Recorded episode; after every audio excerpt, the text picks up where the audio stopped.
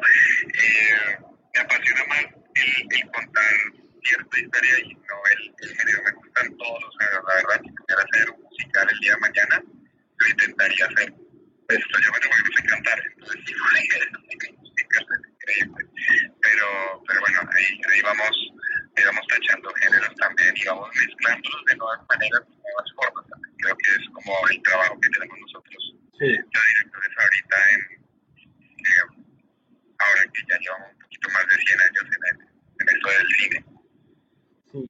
Bueno, eh, ¿cómo describiría usted la apuesta del país actualmente en lo audiovisual?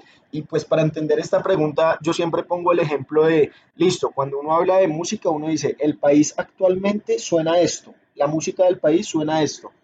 Entonces, eh, porfa, dígame usted cómo se ve o cómo, o cómo se mira la industria audiovisual hoy en el país. ¿Cuál es esa apuesta? Creo que esa pregunta tiene muchos, muchos matices, lo cual es muy, muy, eh, como yo digo, muy cool, muy interesante. Eh, porque ya no estamos hablando como de una monocultura que teníamos de pronto cuando crecíamos en los 90 y en los 2000, donde teníamos como eh, teníamos los canales privados, este, bueno, antes de eso los semipúblicos, uh -huh. donde están generando como la novela, ¿cierto? Digamos, sí. Café, la original Café, la hora de la morena, no, algo así. Eh, la original Café o Betty, ¿cierto? Que, que se tomaron el país entero.